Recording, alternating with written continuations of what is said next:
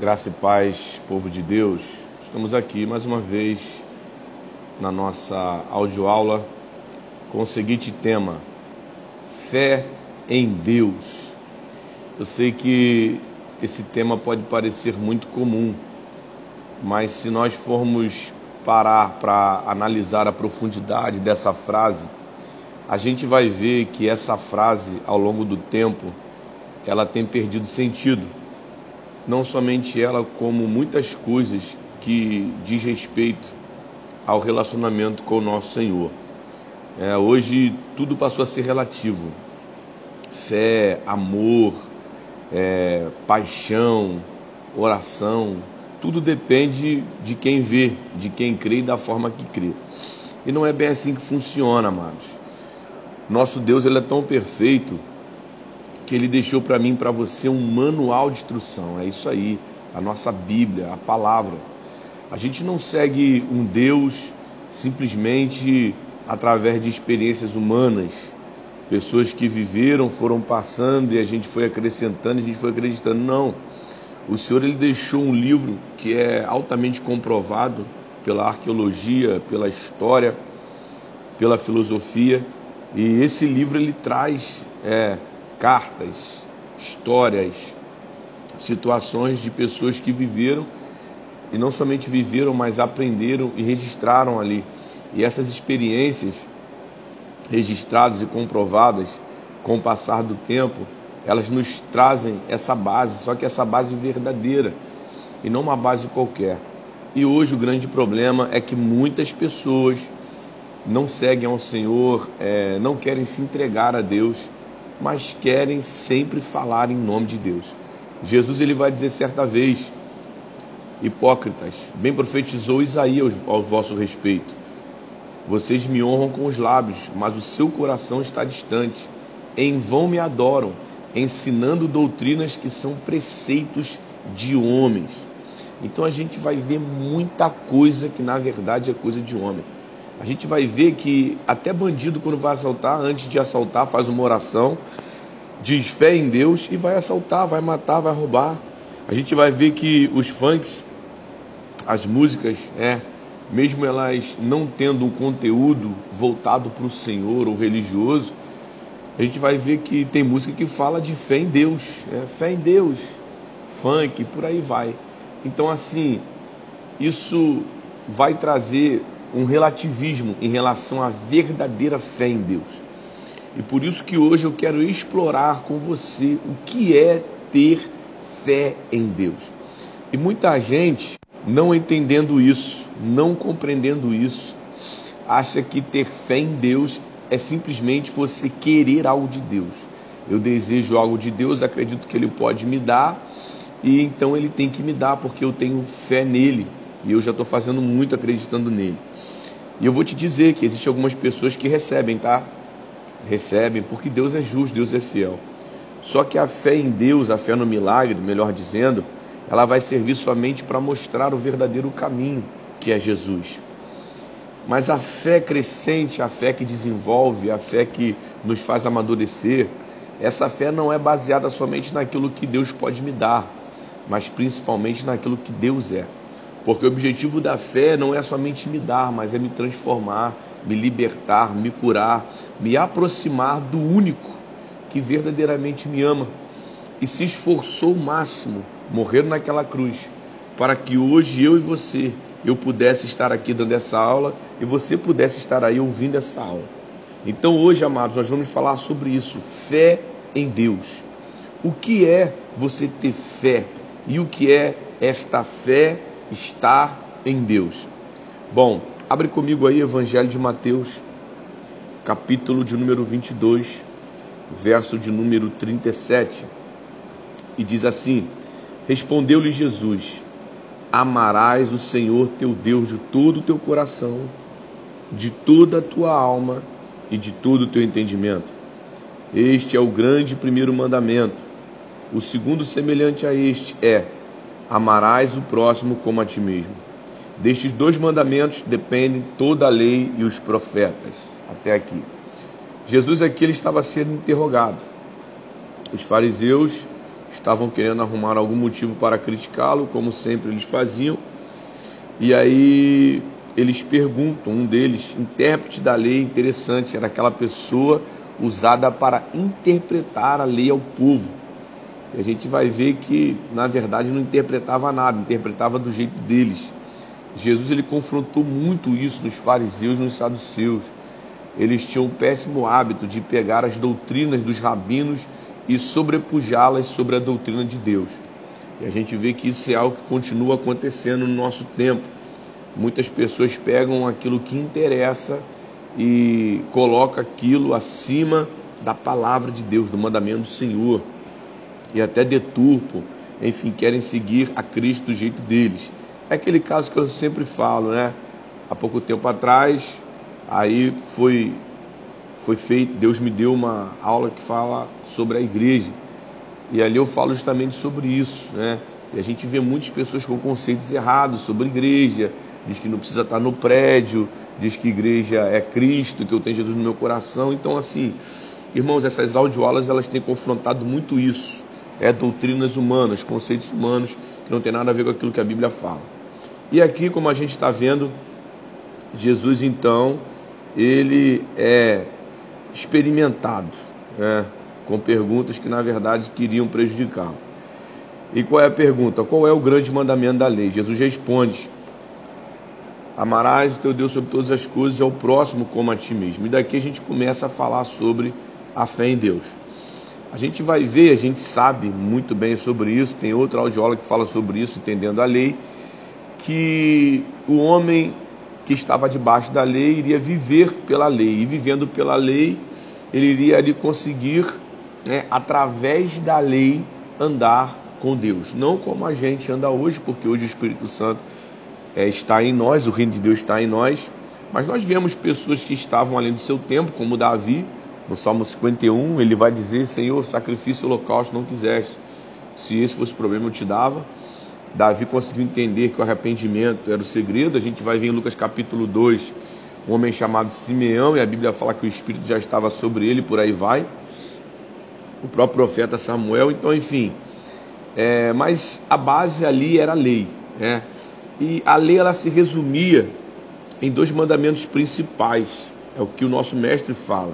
Ele diz que é, a lei e os profetas dependem desses dois mandamentos. Sem noção? Porque os profetas e a lei é como se fosse Cristo e o Espírito Santo.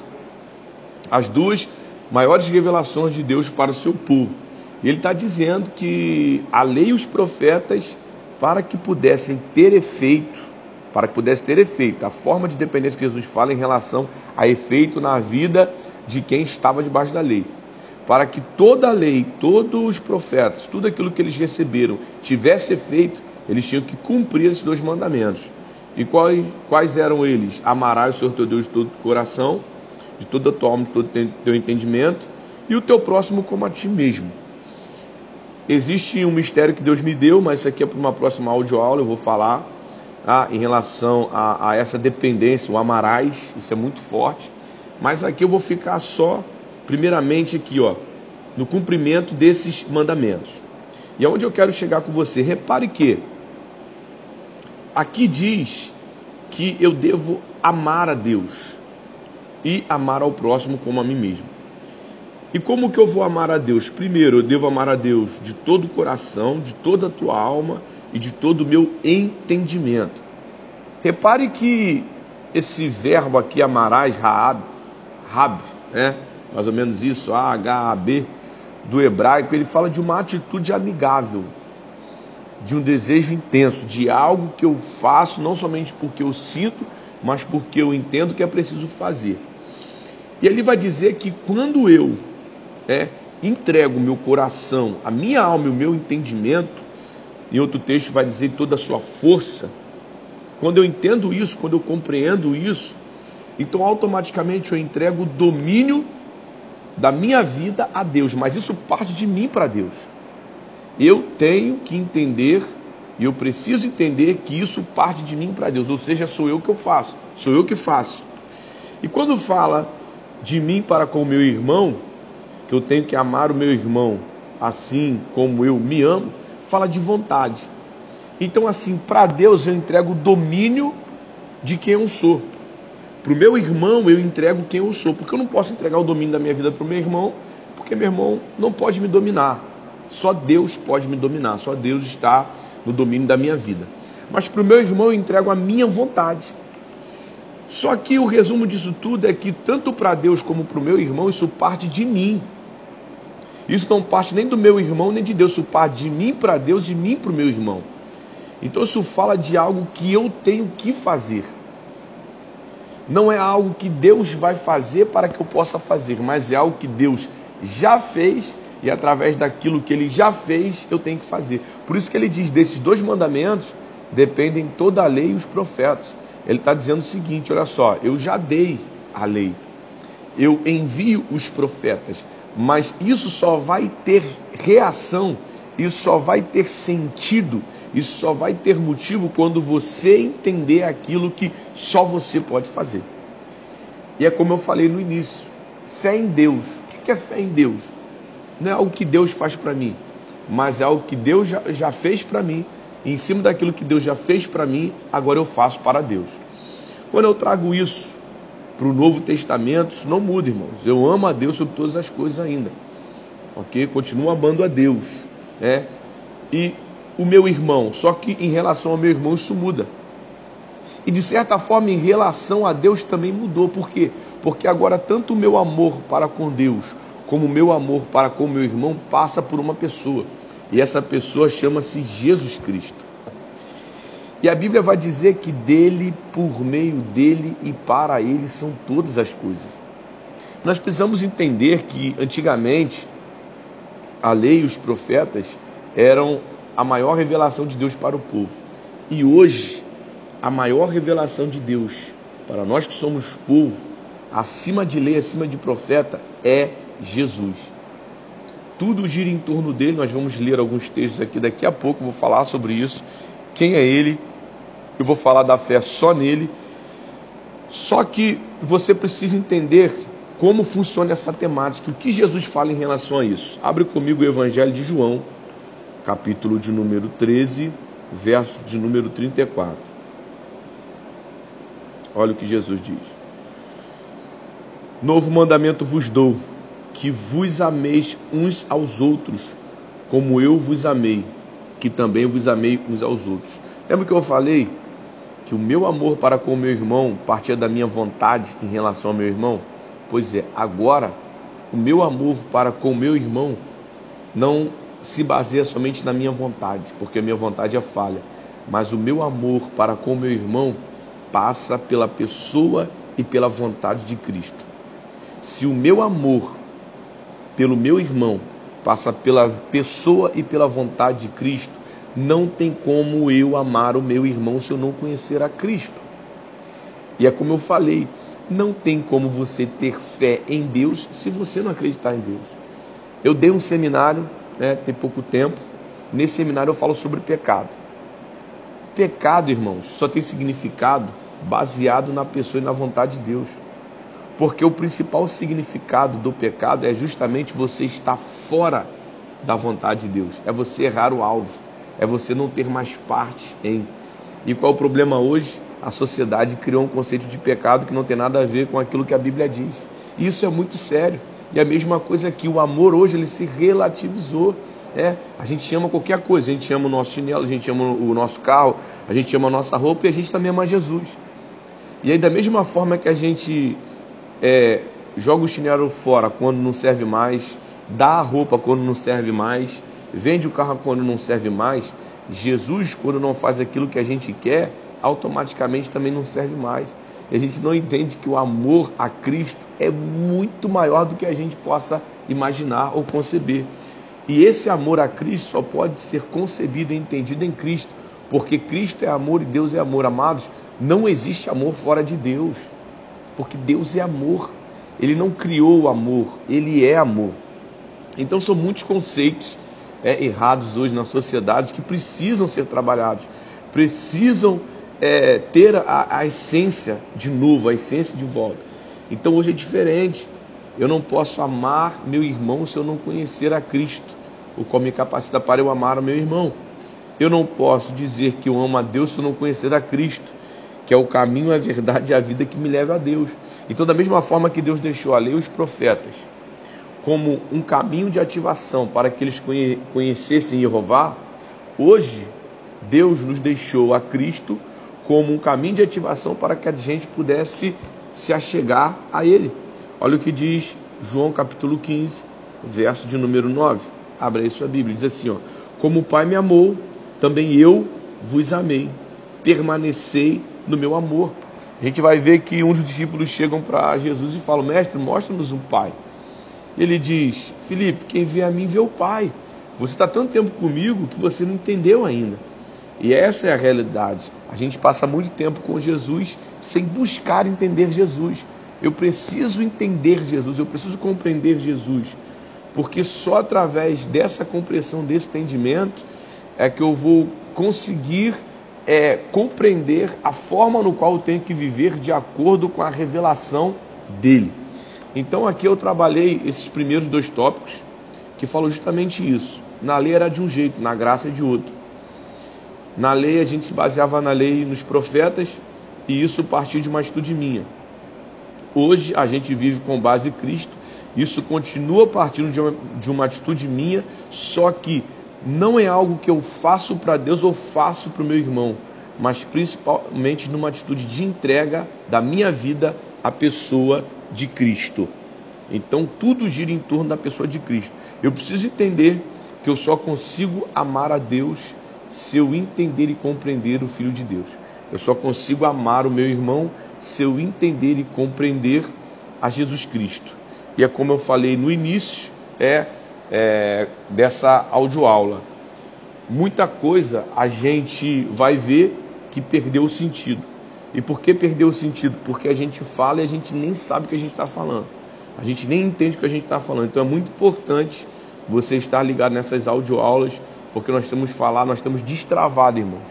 Em poucos minutos, é, muito, muitos entendimentos que estavam aí empoeirados e deturpados por opiniões humanas, mas que na verdade o Senhor está trazendo de volta a essência para que a gente compreenda a melhor maneira de segui-lo.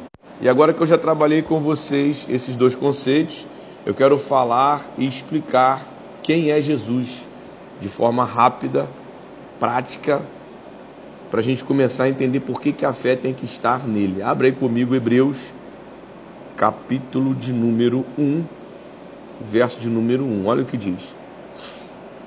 Havendo Deus outrora falado muitas vezes e de muitas maneiras aos pais pelos profetas, olha aí os profetas. Nesses últimos dias nos falou pelo Filho, a quem constituiu herdeiro de todas as coisas, pelo qual fez também o universo. Olha o que aqui diz nesse início de palavra. Que Deus antigamente falava pelos profetas, irmãos, também pela lei. Só que agora ele nos fala pelo Filho por Jesus Cristo. Por que isso? Porque Ele é o herdeiro, Ele é o dono de toda a criação, de toda a existência. E não somente isso, o universo também foi feito por meio dele. Lembra de João capítulo 1? No princípio era o Verbo, e o Verbo estava com Deus, e o Verbo era Deus.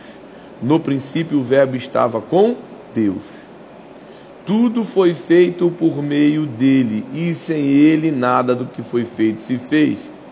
A vida estava nele e a vida era a luz dos homens. Ora, a luz resplandece nas trevas e as trevas não prevaleceram contra ela. Então, olha quem é Jesus. Vamos continuar. Amém? Beleza. Então vamos lá. Ele é o resplendor da sua glória e a expressão exata do seu ser sustentando todas as coisas pela palavra do seu poder. Então, Cristo, além de ser o herdeiro, além de ser aquele pelo meio do qual o Pai fez todas as coisas, ele resplandece a glória, ele resplandece a máxima exaltação de Deus. E como pessoa, quer conhecer a Deus como pessoa, irmãos? É só olhar para Cristo, porque ele é a expressão exata do ser de Deus. E através de Cristo ele sustenta todas as coisas pela palavra do seu poder. E além disso, ele não é aquele que só está lá em cima, ele é aquele que também desce aqui embaixo e faz o que a gente não pode fazer. Porque que diz: depois de ter feito a purificação dos pecados, assentou-se à direita da majestade nas alturas. Então, esse é Jesus. Ele é a palavra de Deus, é a revelação de Deus, ele é o herdeiro, ele é aquele pelo meio do qual foi feito todo o universo, ele é o resplendor da autoridade máxima de Deus, ele é a expressão exata da pessoa de Deus, é através dele que tudo é sustentado, irmãos. E além disso, ele fez a purificação dos nossos pecados, você sabe de que forma que ele fez, e está assentado à direita do nosso Pai nas alturas, como em alguns outros textos vão dizer, intercedendo por mim, por você.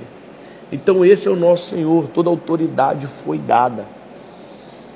Em nenhum outro a salvação e nenhum outro nome é dado debaixo do céu pelo qual devamos ser salvos. Jesus, Atos capítulo 4, verso 12. Em nenhum outro a salvação. É, há um só Deus e um só mediador entre Deus e os homens, Jesus Cristo, homem. Por quê? Porque foi o homem crucificado. Então, por isso que hoje tudo gira em torno dele. Ele é aquele que o Senhor enviou como caminho, como verdade, como vida, para que a gente pudesse chegar ao Pai.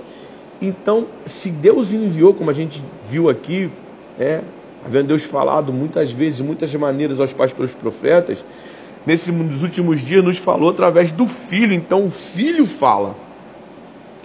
Então, se eu quero ouvir a voz de Deus, eu preciso ouvir a voz do Filho, e o Filho é a palavra, e a palavra é a Bíblia, né? E a Bíblia, ela vai dizer, os homens de Deus é, vão falar, o Espírito Santo ele vai falar, então eu preciso conhecer a Cristo, eu preciso conhecer a Deus através de Cristo, então esse é Ele, Ele é o caminho, Ele é a verdade é a vida. E por que, que eu tenho que ter fé somente nele? Primeiramente, porque a fé não é uma concepção humana. Assim como o amor, Deus é amor, assim como Deus é justiça, a fé também foi criada por Deus.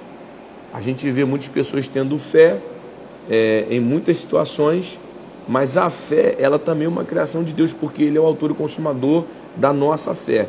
Então, se eu quero ter fé, eu preciso entender que a base da fé está nele. Abre comigo Romanos capítulo 3, verso de número 19. Olha o que diz. Diz assim, ó. Ora, sabemos que tudo que a lei diz aos que vivem na lei o diz para que se cale toda a boca e todo mundo seja culpável perante Deus visto que ninguém será justificado diante dele por obras da lei, em razão de que pela lei veio um pleno conhecimento do pecado. Então a lei não justificava ninguém. A lei só dava um estilo de vida, e através desse estilo de vida, o homem que vivesse retamente debaixo da lei iria conseguir ter uma vida próspera na terra e ainda assim, no dia do juízo final, ser salvo pela justiça de Deus. Quem vivia debaixo da lei não era justificado, como nós somos hoje, mas poderia viver pela lei. Vivendo pela lei, iria alcançar misericórdia de Deus, e através dessa misericórdia de Deus, no dia do juízo, poderia ser salvo. Iria ser salvo, né? Como a gente vai ver lá em Romanos, capítulo 2, é, verso de número 12. Assim, pois, todos que pecaram sem lei, também sem lei perecerão, e todos que com a lei pecaram, mediante a lei serão julgados. É, porque os simples ouvidores da lei não são justos diante de Deus, mas os que praticam a lei hão de ser justificados. Então aqui a gente vê falando que sim, que aquele que cumprisse a lei e vivesse debaixo da lei iria ser justificado naquele grande dia. Mas isso aqui foi assunto de seminário, né, a gente não vai entrar. Tá? Então vamos lá, continuando. Então, não são simples ouvidores da lei. Só que a lei não justifica ninguém não é as obras da lei. A lei ela vem para trazer o pleno conhecimento do pecado. Mas olha o que diz no verso 21. Mas agora sem lei se manifestou o que? A justiça de Deus, testemunhada pela lei e pelos profetas. Olha aí a lei e os profetas de novo, irmãos. Justiça de Deus mediante a fé em Jesus Cristo, para todos e sobre todos os que creem. Olha aí, mediante a fé em Jesus Cristo, para todos que creem. Lembra de João 3,16? Deus amou o mundo de tal maneira que deu o seu Filho unigênito para que todo aquele que nele crê, nele crê, não pereça, mas tenha vida eterna. Então precisa crer nele. Para todos sobre todos os que creem, porque não há distinção, porque todos pecaram e carecem da glória de Deus, sendo justificados gratuitamente por sua graça, mediante a redenção que há em Cristo Jesus. Então, a justificação pela graça, ela só tem efeito. Lembra que eu falei, irmãos, do Antigo Testamento, né? Lembra que eu falei? Então, só tem efeito a justificação através de uma atitude que parte de mim. Mas essa atitude, ela precisa ter como base o entendimento daquilo que eu estou fazendo. A gente vê muita gente emocionada, mas não transformada, não firme na sua opinião. Por isso que eu digo que, na verdade, o arrependimento ele não é um sentimento, mas ele é um entendimento de que eu preciso mudar. O sentimento ele não, não fica, ele passa, mas o entendimento ele permanece. Por isso que a Bíblia diz: Conhecereis a verdade, a verdade vos libertará. Então você precisa entender isso, que parte de você essa redenção, essa entrega. E assim eu só sou justificado, como diz no verso 24, pela sua graça, mediante essa redenção em Cristo Jesus. Por que isso? Porque Deus propôs ele no seu sangue como propriação mediante a fé para manifestar a sua justiça, por ter Deus na sua tolerância deixado impune os pecados anteriormente cometidos tendo em vista a manifestação da sua justiça no tempo presente, para ele mesmo ser justo e o justificador daquele que tem fé em Jesus. Então aqui eu tracei para vocês, eu tracei para vocês uma explicação sobre por que, que nós devemos ter fé só nele. Porque ele é o autor e consumador da nossa fé. E, e essa autoria de fé se baseia no seu sacrifício. E toda a fé que o ser humano tem, ela tem um objetivo. Não é pecado você chegar na igreja com uma necessidade e buscar a resolução dessa necessidade. Não é pecado você chegar na igreja com um problema e buscar a solução desse problema. Só que tudo isso serve como um caminho, como um início para que a sua fé possa é, ter um ponto principal, que é o que? Chegar nele. Porque, gente, existe uma diferença. Você acreditar naquilo que Deus faz e você acreditar naquilo que Deus é. Porque tem momentos que Deus não vai fazer, não porque Ele não possa fazer, mas porque se Ele fizer, Ele vai prejudicar você, porque talvez aquilo que você queira não condiz com aquilo que você precisa, pode te prejudicar, pode te parar. Então, por isso que a fé tem que estar sempre baseada nele, porque quando eu acredito nele, eu sei e entendo que Ele nunca vai me decepcionar, independente das situações, das frustrações, né? de tudo aquilo que eu, que eu, que eu possa enfrentar ou passar, se a minha fé estiver embasada nele, a minha vida tem outro sentido. Então, por isso que a fé tem que estar só nele. Então, eu já falei quem é ele, eu já expliquei por que, que a fé tem que estar só nele. E eu vou falar aqui rapidamente o que é fé. O que é fé? Para você entender, compreender e começar a praticar, né? a orar em relação a isso e viver em relação a isso. Você vai ver que a tua vida vai tomar outro sentido ela vai, vai tomar a partir de hoje outro rumo. Você vai deixar de ser menino, você vai deixar de tomar leite, vai passar a se alimentar de alimento sólido, porque é isso que Deus quer. Deus quer que todos os santos cresçam. Deus quer que eu e você cresçamos cada vez mais na graça e no conhecimento dele, para que nós não sejamos mais como meninos levados por qualquer vento de doutrina. O que mais a gente vê isso, amados, é, é justamente situações como essa, pessoas que ficam na igreja, daqui a pouco não estão mais, daqui a pouco volta, daqui a pouco não está mais, por aí vai, fica nesse ciclo vicioso, trocando de igreja, trocando de ministério, e daqui a pouco está do lado de fora, no mau testemunho e volta. Por quê? Porque ainda está como menino, como menina. Não se firmou na verdade, não suportou a sã doutrina. Mas se você entendeu o que é fé a partir de agora, essa situação ela muda. Ok? E vamos lá. Primeira coisa, o que é fé? Abre aí comigo Hebreus capítulo 11, verso 1. Hebreus capítulo 11, verso 1. Diz assim: Ora, a fé é a certeza de coisas que se esperam, a convicção de fatos que se não veem. Repetindo, a fé é a certeza de coisas que se esperam e a convicção de fatos que não veem. Então, primeira coisa, para eu ter fé, eu tenho que acreditar sem ter ou ver. Gente, Deus não vai trabalhar na sua fé se você tiver certeza com base é, em sua capacidade ou em algum fator humano ou material daquilo que você quer receber. Isso não é fé. Se eu tiver certeza de, de que eu vou receber ou de que eu vou conseguir alcançar por algum esforço humano ou por alguma capacidade humana, enfim, seja o que for, isso não é fé. A fé é a certeza daquilo que eu espero. Né? Eu estou esperando, irmão, só pela fé, como muita gente diz aí. E a convicção daquilo que eu não vejo. Então, isso é fé. Eu tenho que acreditar sem ter ou ver. Então, por isso que tem coisas que Deus vai ter que tirar. Por isso que tem coisas que Deus vai ter que bagunçar. Por isso que tem coisas que Deus vai ter que virar de cabeça para baixo, mudar. Por quê? Porque só assim Ele pode trabalhar em você a fé. Então, às vezes, você entra num vale, entra no deserto, não sabe por quê. Por quê? Porque Deus está ali trabalhando a sua fé.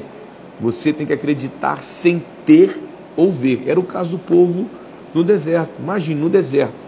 Você ter que confiar que todo dia vai ter aquele pão do céu, que vai sair água da rocha, que a nuvem não, não vai faltar, que a coluna de fogo vai estar ali, por aí vai. Isso é fé, ok? Então vamos lá, continuando.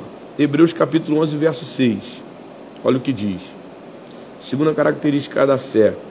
De fato, sem fé é impossível agradar a Deus, porquanto é necessário que aquele que se aproxima de Deus creia que ele existe e que se torna galardoador daqueles que o buscam.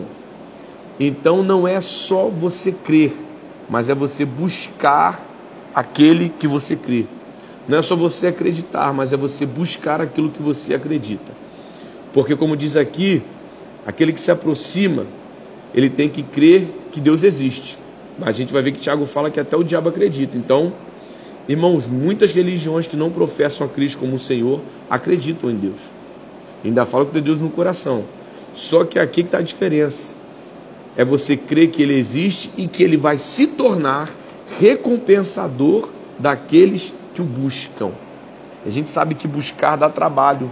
Buscar às vezes traz luta. Buscar às vezes traz problema. Então, assim, não é só eu crer em Deus, mas eu buscar a Deus e mesmo eu não tendo resposta de Deus, eu continuar acreditando em Deus. Então, essa é a segunda característica da fé. Terceira característica da fé para você entender. Vamos lá. Hebreus capítulo 12, verso 1. Olha o que diz. Portanto, também, nós, visto que temos a rodear-nos tão grande nuvem de testemunhas, desembaraçando-nos de todo o peso do pecado que tenazmente nos assedia, Corramos com perseverança a carreira que nos está proposta, orando firmemente para o autor e consumador da nossa fé. Olha aí aquilo que eu falei, Jesus, o qual, em troca da alegria que lhe estava proposta, suportou a cruz, não fazendo caso da ignomínia, e está sentado à destra do trono de Deus. Verso 3. Considerai, pois, atentamente aquele que suportou tamanha oposição dos pecadores contra si mesmo, para que não vos canseis desmaiando em vossa alma. O que está dizendo aqui para mim, para você? A gente vai ver que em Hebreus capítulo 11, o escritor ele vai traçar é uma relação que fala sobre os heróis da fé. É, Davi, Jefté e, e outros mais, Moisés. Então, assim, e após ele trazer essa relação de heróis, ele vai dizer: olha só, ainda que essa galera seja muito legal, não é para eles que você deve olhar. Tá? Existe a pessoa certa para olhar. E quem é? É aquele que é o autor e consumador da nossa fé, Jesus Cristo. Por quê? Porque ele poderia continuar lá no trono, sentadinho. Mas ele decidiu sair do seu lugar, vir aqui, fazer algo que ninguém poderia fazer por mim, por você. É, e além disso, está sentado à direita de Deus Pai intercede por nós. E olha o que o escritor diz: considera isso Atenta para isso, porque ele suportou. É, ele suportou, ele se entregou, tamanha rejeição. Então, se ele suportou, ele se entregou, ele mesmo vai dizer, ele diz: No mundo tereis aflições, mas tem de bom ânimo, eu venci o mundo. Em outro texto vai dizer: Todo aquele que é nascido de Deus vence o mundo. E essa é a vitória que vence o mundo, a nossa fé. Então ele garantiu essa vitória. Como? Quando eu olho para ele, quando eu me apoio nele, quando eu me entrego a ele, quando eu me rendo a ele. Por quê? Porque ele é o autor e consumador da nossa fé. Então Jesus, ele é o motivo dessa fé. Se você quer ter fé na, quer, perdão, se você quer ter fé na sua vida, Jesus é o motivo dessa fé. Jesus é o autor e consumador dessa fé. Então, é, esse texto fala justamente sobre isso. Aonde eu devo olhar? Qual é o motivo? Jesus. A gente às vezes olha muito para o homem, olha muito para o líder, olha muito para o pastor, olha muito para o pregador da mídia, olha muito para o cantor gospel. Não, irmãos. Jesus, ele é o autor, consumador e motivador da minha fé. Porque só ele fez aquilo que ninguém poderia fazer por mim e por você. Amém? Vamos lá, Romanos capítulo 1, verso 17.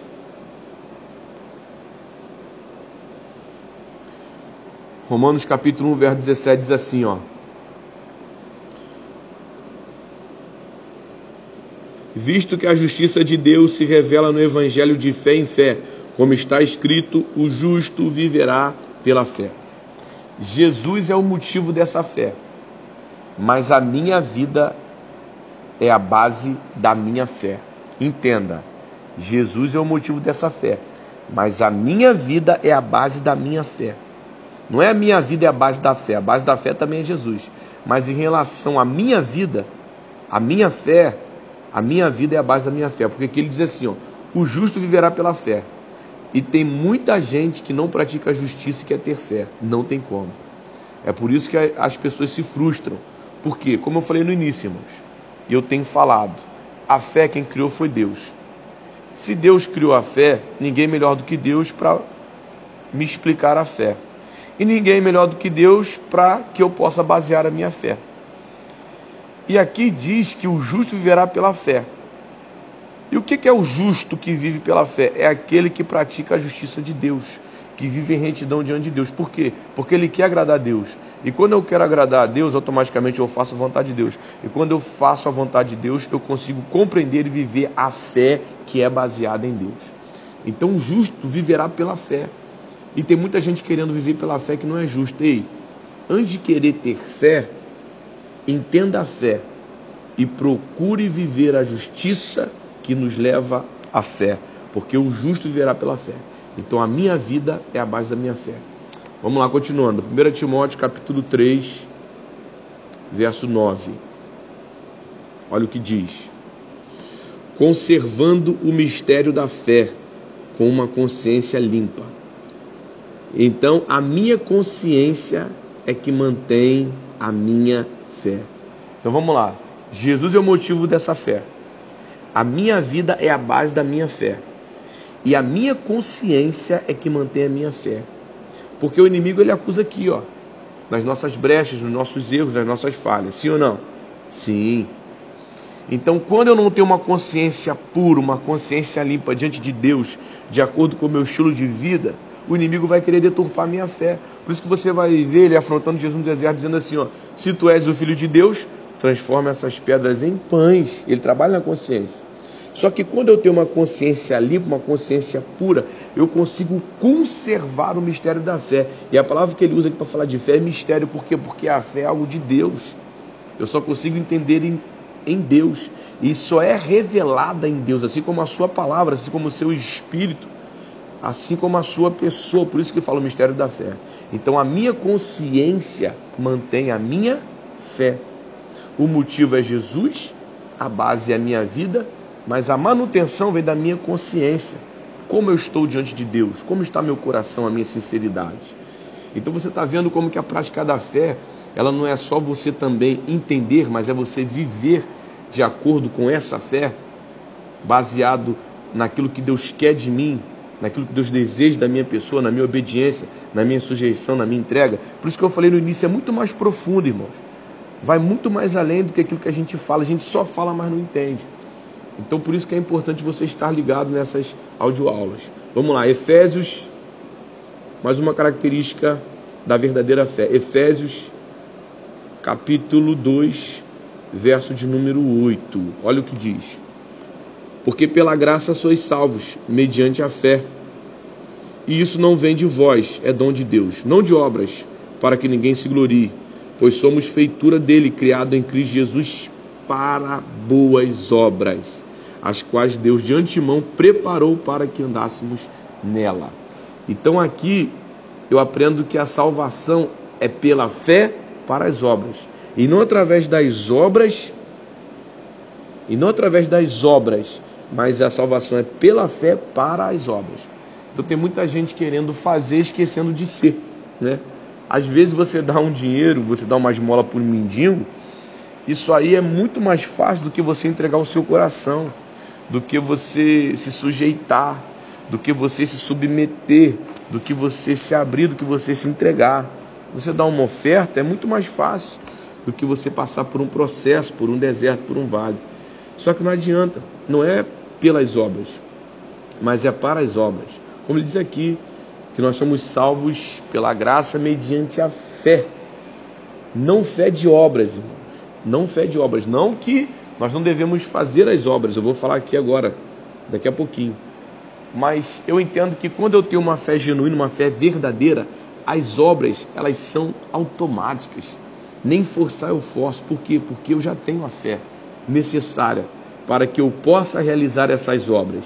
Então, a gente vê que, na verdade, não é nem por força nem por poder, mas é pelo Espírito de Deus é que convence do pecado, do juízo, da justiça. E quando ele convence, e eu entendo esse convencimento, eu tenho fé, eu busco a fé e me entrego pela fé, porque a salvação é pela fé, é o perdão é pela graça, mas mediante a fé. A graça é um dom de Deus e a fé salvífica também, só que precisa ser praticada e exercitada de acordo com aquilo que eu faço na minha caminhada com Jesus.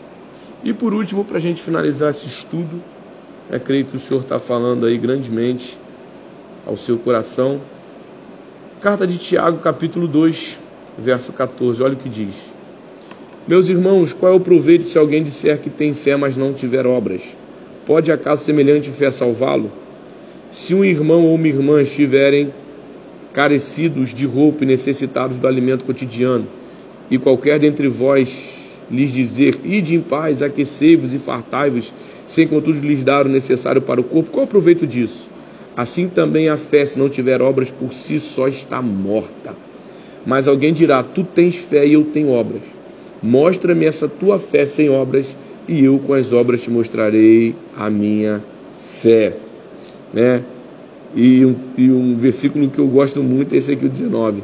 Crês tu que Deus é um só, fazes bem, até os demônios creem e tremem. Então, não é só você falar, como Jesus diz, né? Me honram com os lábios, mas seu coração está distante. Tem muita gente que fala, mas não vive. Então, assim, gente, olha só. Ele termina aqui dizendo o seguinte para mim e para você: que a transformação é pelas obras que vêm da fé. Então, a salvação é pela fé para as obras, mas a transformação é pelas obras que vêm da fé. E que obras são essas? Não é somente eu fazer, mas eu me esforçar para ser. Né?